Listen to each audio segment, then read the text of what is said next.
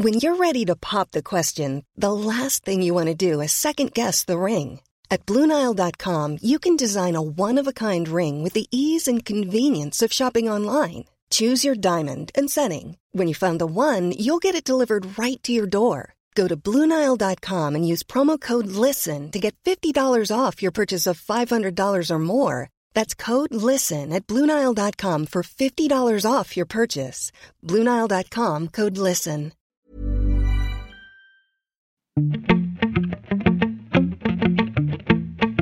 Salut, c'est Thomas Roset. Dans notre dernier épisode en date, nous nous sommes intéressés à la question du climat vu depuis notre porte d'entrée, ou presque, en tout cas aux conséquences palpables, concrètes, visibles des dérèglements en cours sur nos vies et celles de nos concitoyens. Aujourd'hui, on avait envie de retourner la focale et nous intéresser à un aspect presque invisible du réchauffement, méconnu en tout cas, oublié même parfois, son impact sur les sols gelés, profondément enfouis dans plusieurs zones de la planète. Des sols qui nécessairement, eux aussi, voient leur température augmenter, avec, selon les chercheurs qui les surveillent de près, de possibles conséquences très lourdes pour l'humanité on parle même de boîte de Pandore. Mais qu'est-ce qui se cache sous la glace qui fond Ce sera notre épisode du jour. Bienvenue dans Programme B.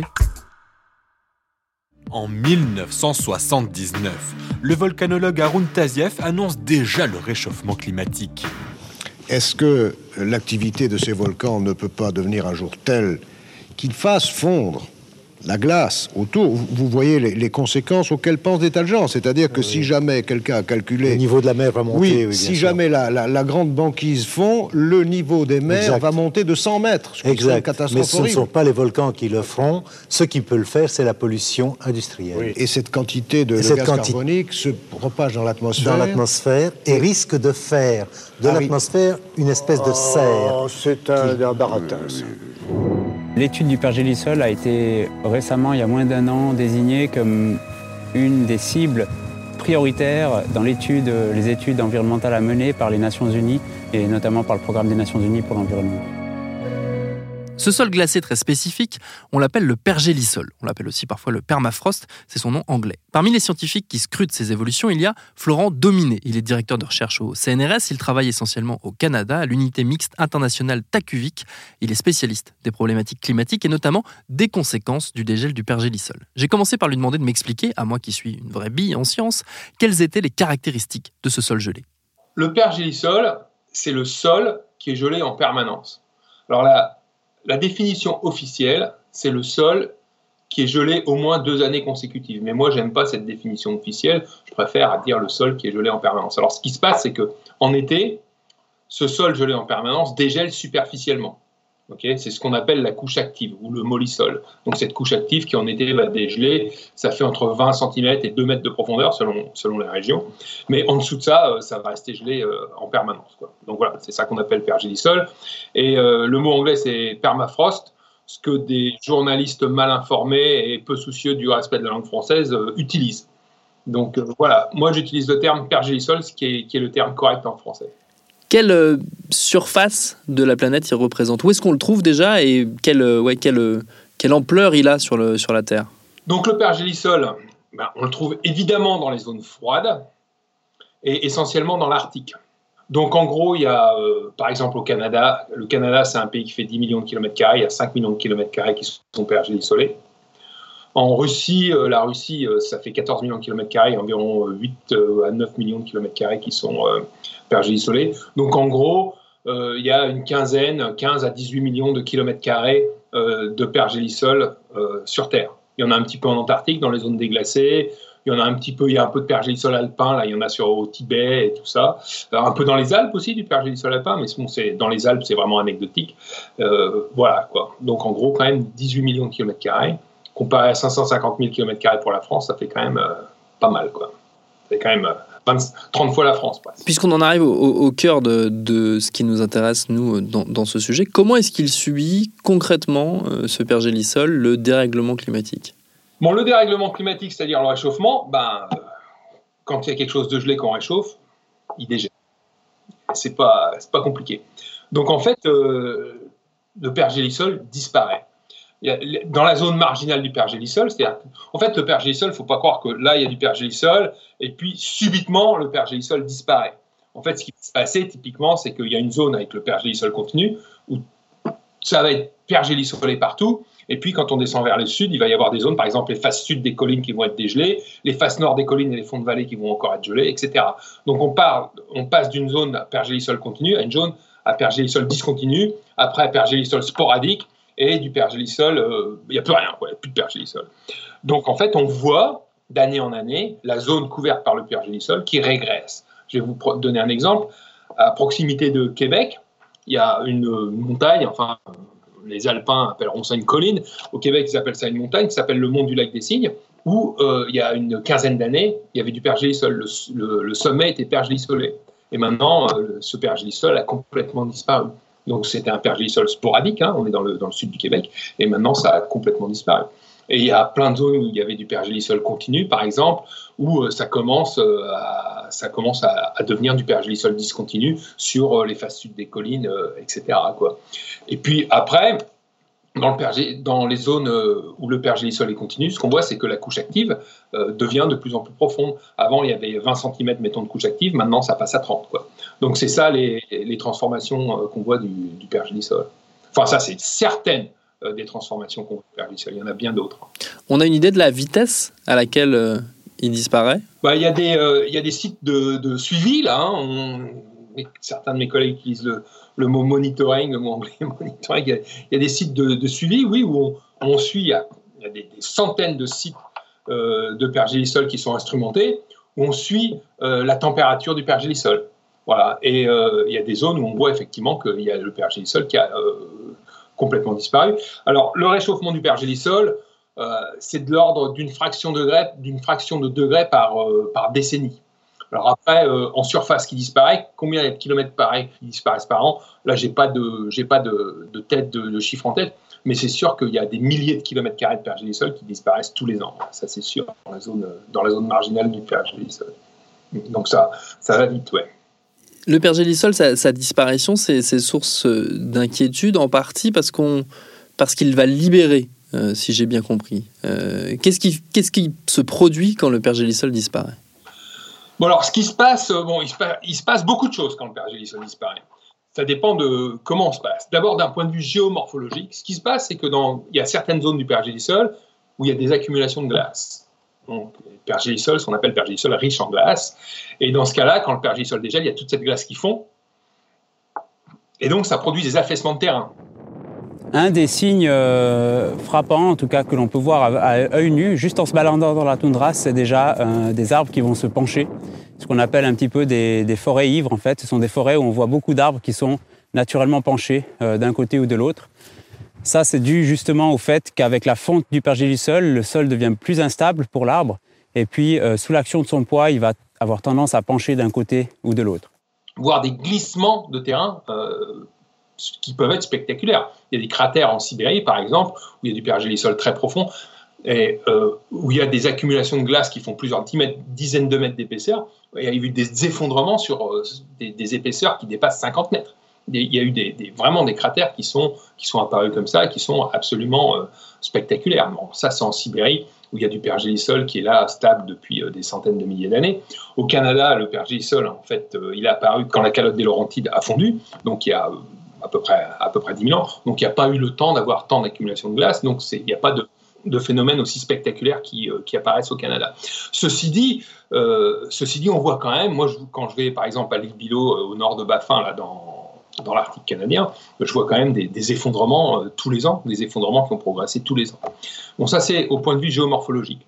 Maintenant, au point de vue chimique, ce qui se passe, c'est que quand on a de la végétation, la végétation, elle, euh, par exemple des feuilles euh, d'arbustes qui tombent en, automne, euh, dans, nos, dans nos pays, le carbone de ces feuilles est recyclé. Et, donc il est renvoyé vers l'atmosphère, il, sert comme, il va servir comme nutriment pour, pour la, saison de pousse suivante à partir du printemps, etc.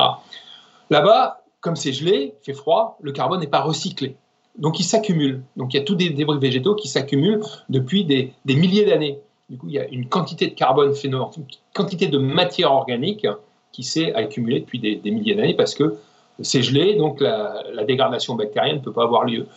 Euh, maintenant, si on réchauffe tout ça, les bactéries vont se remettre dans cette matière organique et vont la, vont la digérer et vont l'émettre sous forme de, CO2 et de méthane. Donc on, il y a le danger qui est une grosse libération de gaz à effet de serre, CO2 et méthane, suite au dégel du pergélisol. On a une idée des proportions auxquelles on peut s'attendre? Alors oui, euh, il y a, des, tas de, modèles, il y a des tas de gens qui ont fait des études euh, et des, tas de modèles qui ont tourné euh, là-dessus. Bon, alors il y a des grosses incertitudes parce que, comme toute prévision, hein, des prévisions, on va faire des prévisions à plusieurs dizaines, plusieurs centaines d'années. Donc ça, c'est source quand même de, pas mal d'incertitudes. Donc en, gros, dans le pergélisol, il y a environ 1500 milliards de tonnes de carbone. Ça, c'est à peu près pour vous fixer une idée, parce que je vous dis 1500 milliards de tonnes, ça ne vous dit rien. Euh, c'est deux fois plus, deux fois plus de carbone que ce qu'il y a dans l'atmosphère. Donc, si tout le carbone du pergélisol était libéré dans l'atmosphère, on triplerait la concentration en, CO2 dans l'atmosphère. Mauvaise nouvelle. Donc, en gros, sur ces 1500 euh, tonnes, sur ces 1500 milliards de tonnes de carbone, on estime qu'il y en a environ 300 euh, milliards de tonnes qui pourraient être libérées d'ici à 2100 ce qui, fait quand même une, augmentation de CO2 dans l'atmosphère de plus de 100 ppm. Là, on est environ à 400 ppm, donc on rajoute encore 100 ppm. Ça fait 500 ppm, c'est euh, aussi une, mauvaise nouvelle. Alors, il y a beaucoup d'incertitudes. Pourquoi il y a beaucoup d'incertitudes? Ben, Déjà, on ne sait pas quelle va être l'évolution euh, thermique du pergélisol. Si l'air se réchauffe de 1 degré, le pergélisol ne se réchauffe pas forcément de 1 degré. C'est plus complexe que ça, parce qu'il y a il y a d'autres phénomènes, par exemple, il y a la neige qui empêche le refroidissement en hiver qui pourrait disparaître, etc. Donc, euh, enfin bon, il y a des tas de choses qui, euh, qui pourraient entrer en ligne de compte. Et puis aussi, il y a un, effet compensateur qui fait que, avec le réchauffement, on a de la croissance arbustive, le verdissement euh, de l'Arctique, Arctic greening hein, en anglais. Et donc, on a cette croissance végétale, c'est un puits de carbone. La végétation, pour pousser, prend du carbone dans l'atmosphère. D'accord? Et donc ce carbone qui était dans l'atmosphère se retrouve fixé, euh, à la surface sous forme de, biomasse ou sous forme de débris végétaux, etc. Et ça, ça pourrait compenser en partie les émissions de carbone du pergélisol. Et pareil, là, il y a euh, beaucoup d'incertitudes euh, sur l'impact du verdissement de l'Arctique sur le bilan carbone du pergélisol. Donc c'est pour ça qu'on ne sait pas, ça pourrait être non pas 300 mais 200, mais ça pourrait, aussi être 500. Quoi. Quand on s'intéresse au pergélisol, il y a quelque chose qui revient très souvent euh, dans, ce qu'on ce s'attend à voir euh, libérer, et vous allez me dire si c'est un fantasme ou pas, on, s'attend à le voir libérer euh, potentiellement des choses dangereuses au-delà du dioxyde de carbone, des choses dangereuses pour l'humanité. Je pense notamment à des virus, à l'anthrax, on, en avait parlé parce qu'il y avait eu un cas en, Sibérie il y a quelques années. Enfin, la troisième raison pour laquelle le permafrost nous concerne tous, ce sont les virus.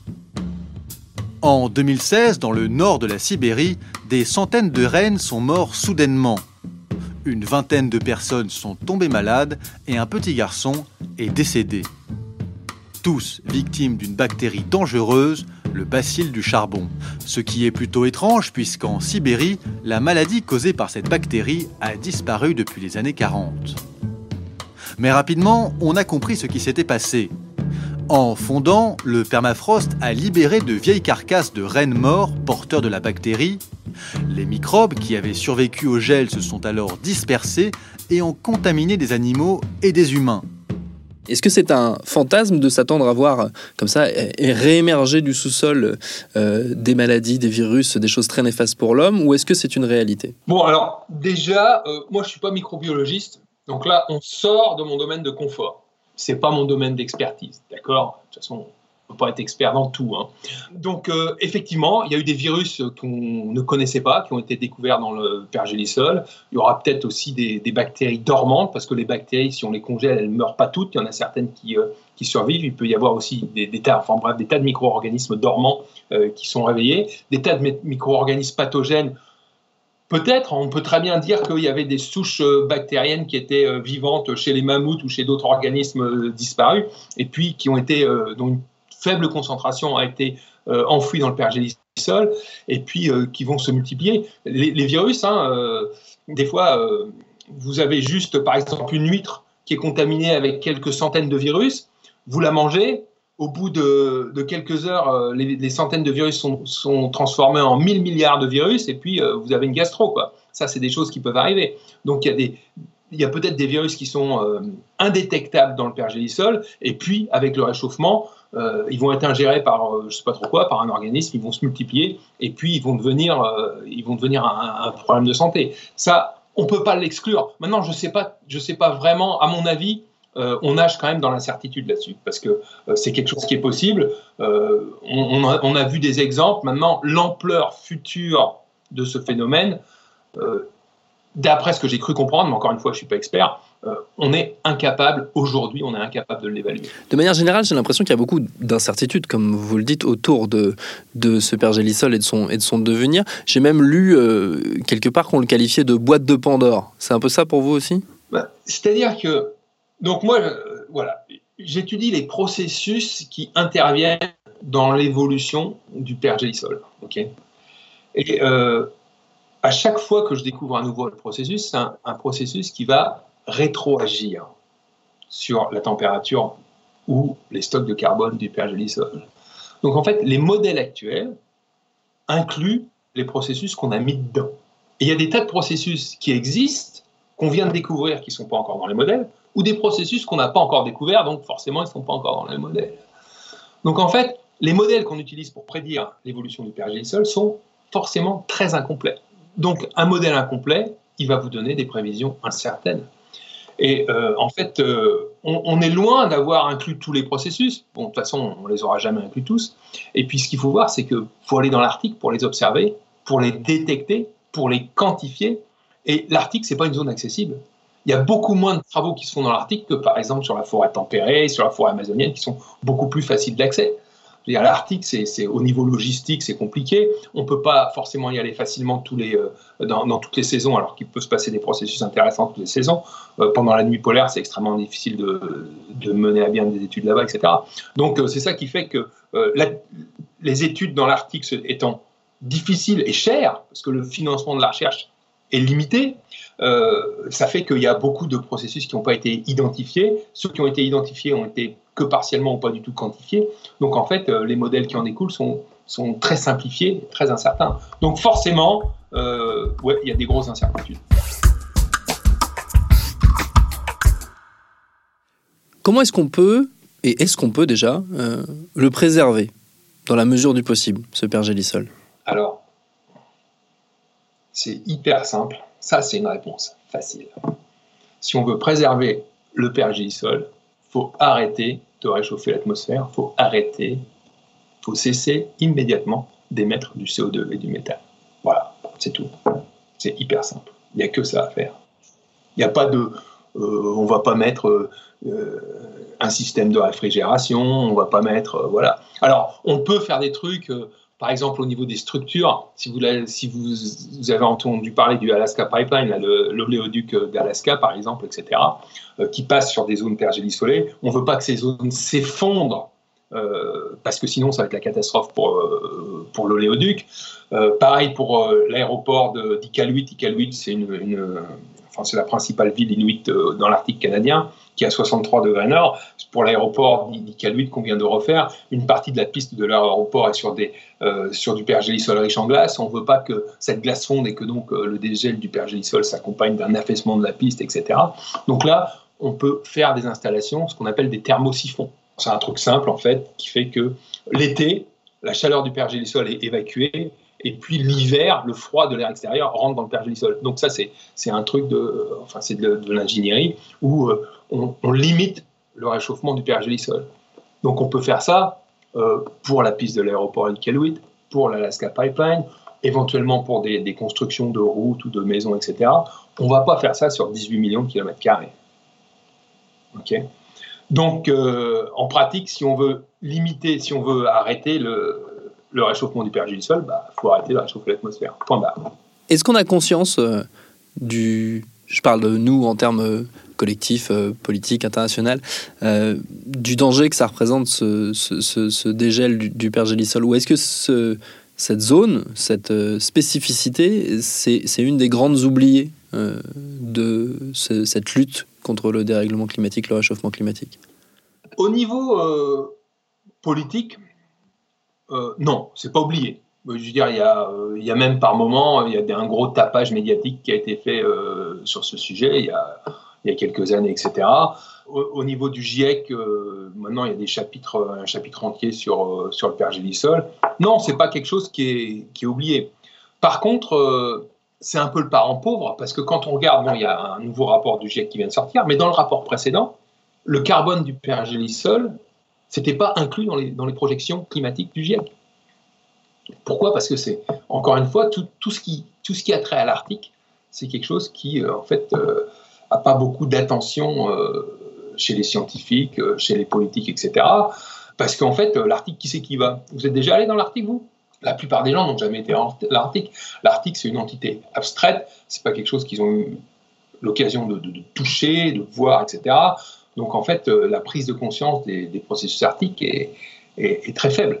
Hein. Donc même, chez, les, modélisateurs, etc., c'est quelque chose qui a été une priorité très faible. Ils ont préféré, par exemple, se concentrer sur le cycle du carbone en Amazonie, euh, le cycle du carbone dans, dans l'océan, etc., des, choses comme ça. Et puis, euh, en, oubliant, en oubliant un peu l'Arctique, parce que l'Arctique, euh, on n'y pense pas. Donc, mais ceci dit, bon, au niveau des politiques, au niveau du public et tout ça, il y a quand même eu pas mal de tapage médiatique qui fait que je pense que la plupart des gens sont, sont un peu au courant. Autre enjeu à haut risque pour ces zones bousculées très fortement par le dérèglement climatique, les velléités économiques, en Russie notamment, de certains acteurs industriels qui voient dans ces nouveaux espaces en plein dégel de possibles opportunités d'exploitation. Car oui, le réchauffement et la crise du climat, c'est aussi du business, ne l'oublions pas.